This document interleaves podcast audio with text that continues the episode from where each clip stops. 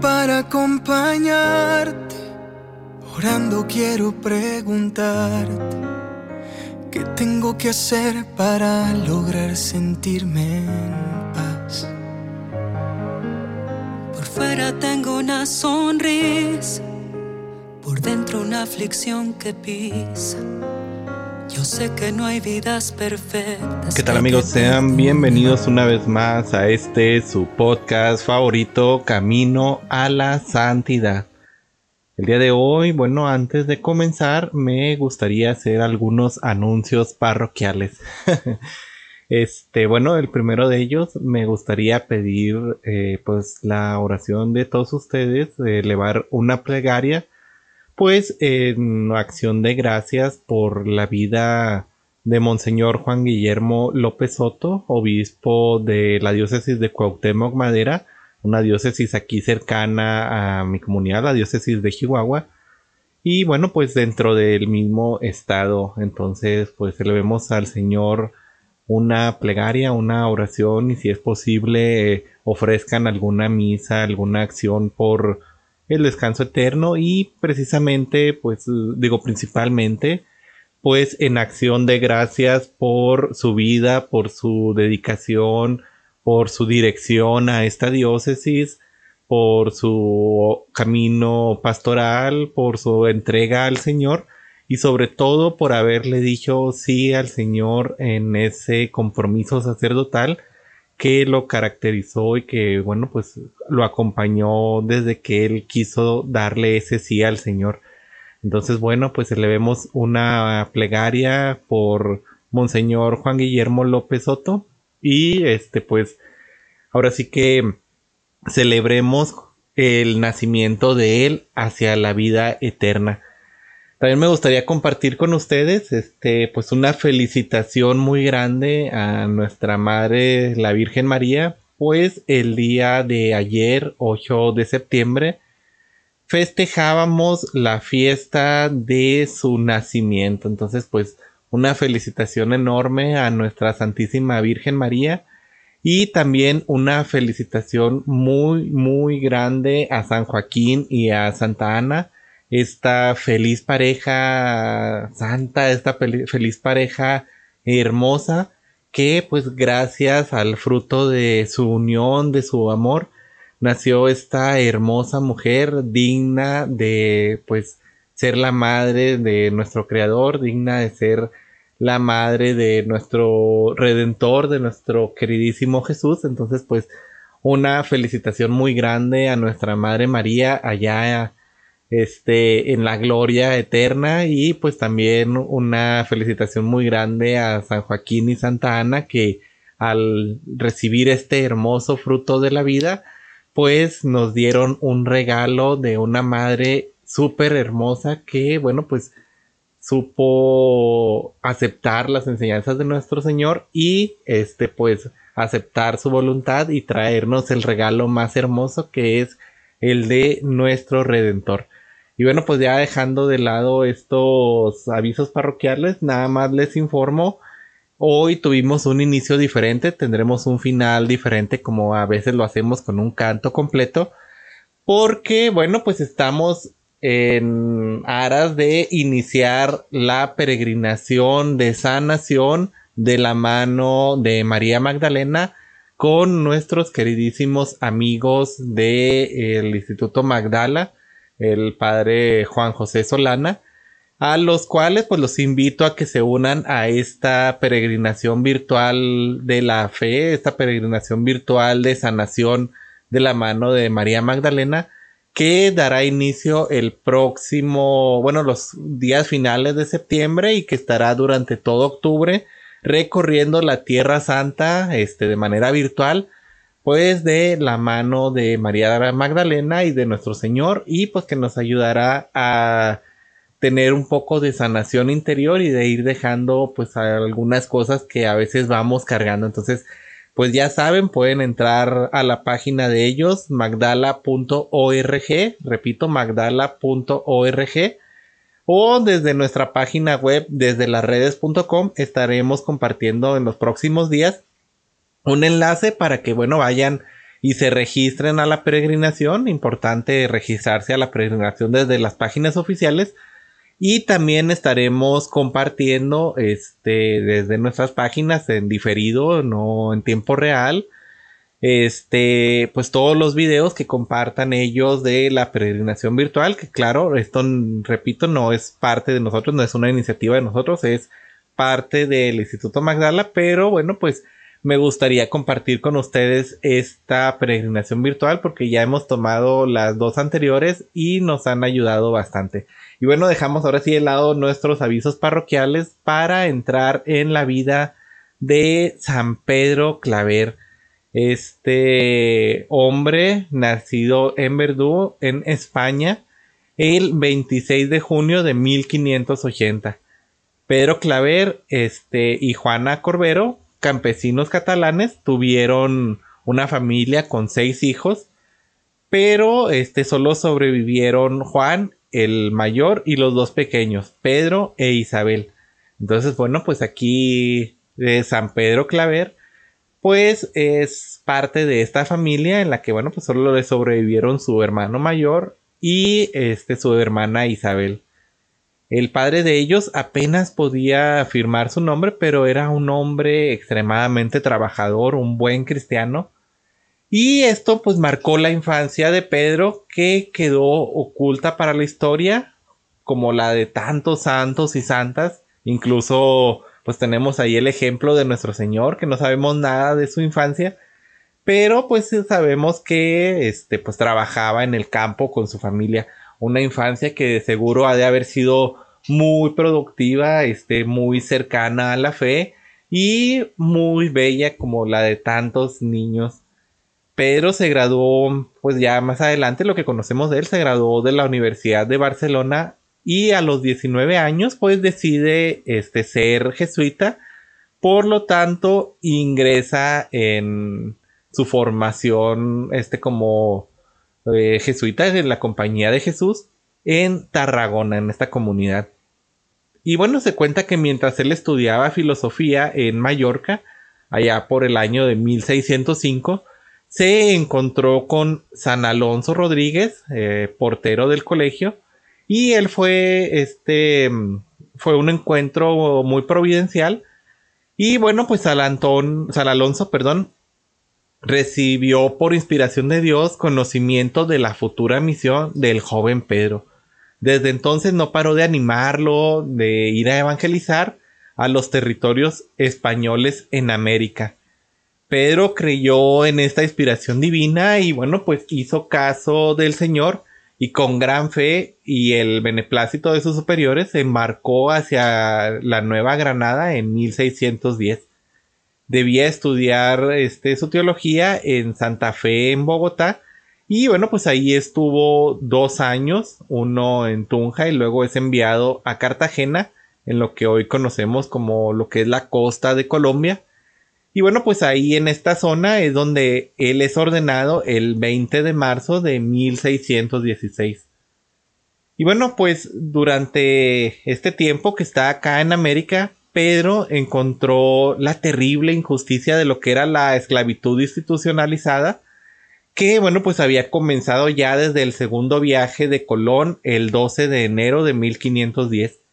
Cuando el rey mandó a emplear negros como esclavos, pues comienza esta gran injusticia acá en las Américas.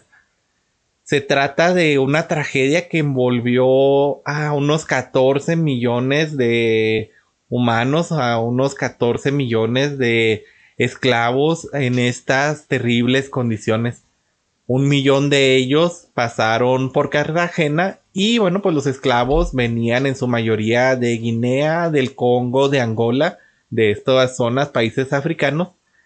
Y bueno, pues los jefes de algunas tribus de estas tierras vendían a sus súbditos y a sus prisioneros. Algo pues que sabemos es muy feo que existió y todavía en la actualidad existe de maneras eh, pues a veces muy inhumanas, a veces como trata de personas, esta esclavitud. Eh, una situación pues realmente lamentable a la que muchos hombres y mujeres pues han sido expuestos y también muchos hombres y mujeres en su desconocimiento de Dios pues caen en estas prácticas. En América los usaban a estos esclavos sobre todo como un tipo de trabajo forzado en lo que era la agricultura, la mina, la construcción. Cartagena en aquellos entonces por ser un lugar estratégico en las rutas de las flotas españolas se convirtió en el primer eh, y principal centro de comercio de esclavos en lo que era el Nuevo Mundo. Miles de esclavos desembarcaban cada mes y aunque se muriera la mitad de ellos en la trayectoria marítima con condiciones súper deplorables, eh, pues el negocio dejaba aún así grandes ganancias. Es por esto que las repetidas censuras del Papa no lograron parar este vergonzoso mercado humano. Pedro pues no podía cambiar este sistema, pero sí había mucho que él podía hacer con la gracia de Dios. Pero pues hacía tener, hacía falta tener mucha fe, mucho amor, a lo que Pedro pues supo dar la talla. En la escuela de este gran misionero, el padre Alfonso Sandoval, Pedro pues escribió este, las palabras de yo, Pedro Claver, de los negros esclavos para siempre. Este, él decía que él era esclavo de los negros, esclavo de los esclavos. Y es así que, bueno, pues San Pedro Claver no se limitó a quejarse de las injusticias o a lamentarse de los tiempos en los que vivía, situaciones que muchas veces hacemos nosotros. Eh, nos lamentamos de las situaciones, de las injusticias que hay, lo compartimos en Facebook, lo compartimos en nuestras redes sociales, pero simplemente nos limitamos a quejarnos y no hacemos nada por estas injusticias, por parar esto. Nos lamentamos ahora en México, este, por ejemplo, de esta situación que se viene presentando de que quieren legalizar en todos lados el asesinar a los niños en los vientres de sus madres, el aborto. Pero nomás muchas veces nos limitamos a quejarnos en redes sociales, pero no nos preocupamos por asistir a las manifestaciones, por ofrecer nuestro ayuno, nuestra oración. Estaban más o menos en la misma situación, pero San Pedro Claver no se limitó a quejarse sobre estas injusticias. Él supo ser un santo en aquella situación y dejarse usar por Jesucristo plenamente para que su obra de misericordia llegara a estas personas más necesitadas.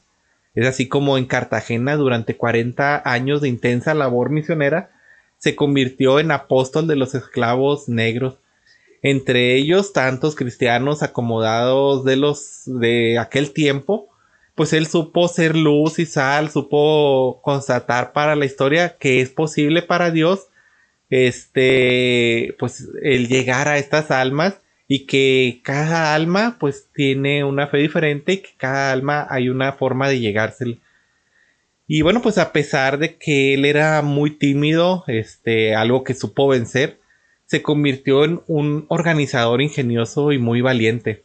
Cada mes, cuando se anunciaba la llegada de un nuevo barco esclavista, el padre Claver salía a visitarlos, a llevarles comida.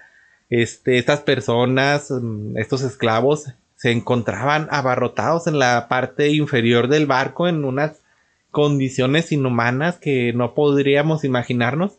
Llegaban en muy malas condiciones, enfermos, víctimas de la brutalidad del trato, de una mala alimentación, de un sufrimiento y de un miedo, pues aquellas travesías eran de muchas semanas. Y bueno, pues San Pedro Claver atendía a cada uno, los cuidaba con una amabilidad exquisita, les hacía ver que él era su defensor y era su padre les daba ese rostro misericordioso de Cristo.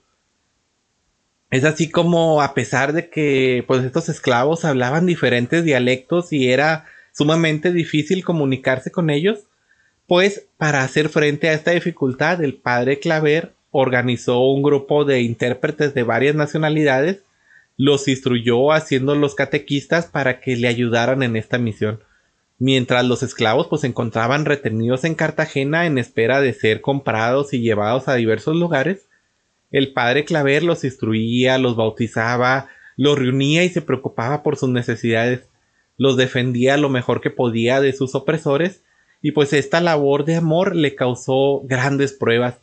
Los esclavistas, como no podía ser de otra manera, no eran sus únicos enemigos. El santo fue acusado de ser indiscreto por su celo por estos esclavos, se le acusó de haber profanado los sacramentos al dárselos a criaturas que apenas tenían alma, a criaturas que no lo merecían. Las mujeres de la sociedad de Cartagena rehusaban entrar en las iglesias donde el padre Claver reunía a sus negros, como pues les decían ahí malamente. Y pues sus superiores con frecuencia se dejaron llevar por las presiones que exigían que se corrigiera los excesos del padre Claver. Sin embargo, él supo cómo continuar con esta obra eh, entre muchas humillaciones, entre muchos obstáculos, siempre haciendo penitencias rigurosas y bueno, pues eh, él siempre dando su comprensión y su apoyo a los hombres, pero este, pues teniendo estas fuerzas maravillosas dadas por, por Dios. Eh, muchos, eh, aún entre los que sentían molestos con la caridad del Padre, sabían que hacía la obra de Dios, siendo un gran profeta del amor evangélico que pues no tiene frontera, no, no ve colores, no ve raza, no ve nada y bueno, pues fue así que se empezó a ser conocido en toda Nueva Granada por sus milagros. Llegó a catequizar y a bautizarse cuenta que a más de 300 mil esclavos. Finalmente, pues todo su celo, toda su misión lo fue debilitando de tal modo que entre la noche del 8 de septiembre al 9 de septiembre en la madrugada, pues él parte a la casa del padre en 1654 muy cerca de esta fecha hermosa de la Natividad de la Virgen María. Después de haber contemplado a Jesús y a la Santísima Virgen María, se, cuenta que pues, los contempló, se fue con una gran paz al encuentro de ellos en el reino celestial. Fue beatificado el 16 de julio de 1850 por Pío IX, el Papa Pío IX, y posteriormente canonizado el 15 de enero de 1888 por el Papa León XIII, junto con Alfonso Rodríguez. Y bueno, pues el 7 de julio de 1896 fue proclamado como patrono especial de todas las misiones católicas entre las comunidades de este pues piel negra, entre todas las comunidades afroamericanas. El Papa Juan Pablo II se, pues, tuvo la fortuna de rezar ante los restos mortales de San Pedro Claver en la iglesia de los jesuitas, ahí en Cartagena, el 6 de julio de 1986. Y bueno, y bueno, pues el padre Claver, eh, pues tuvo esta misión de llevar el evangelio, la palabra y la misericordia de Dios, el rostro misericordioso de Dios a estas personas, a estos esclavos y perdón que lo diga, este, eh, lo mencioné muchas veces ahorita, a estas comunidades de negros, digo, está mal dicho, no me gusta mencionarlo de esta manera.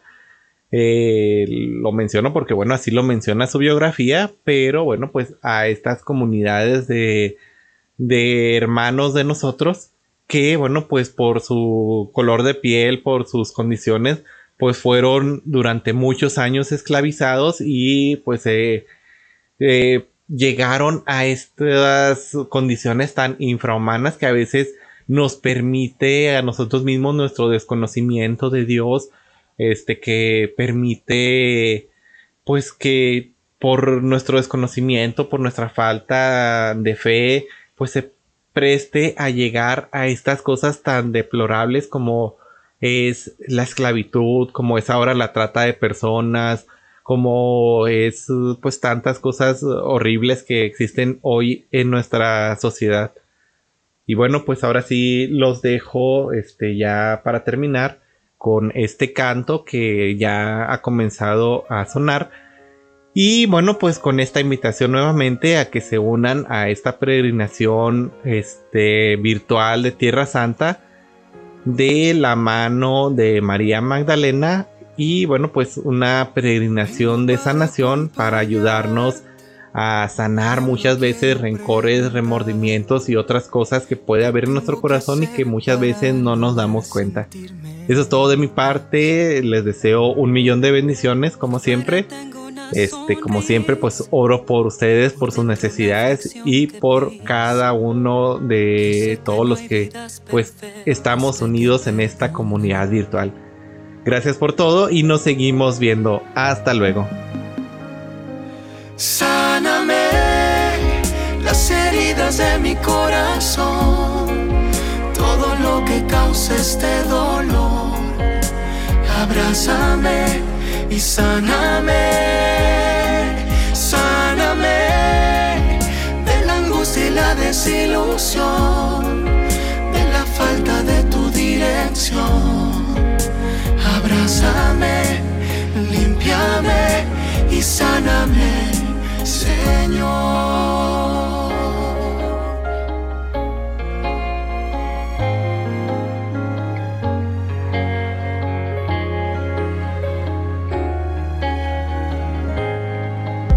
Le duelen cosas hasta un niño por pura falta de cariño. Eso es lo que va formando como él sabe amar.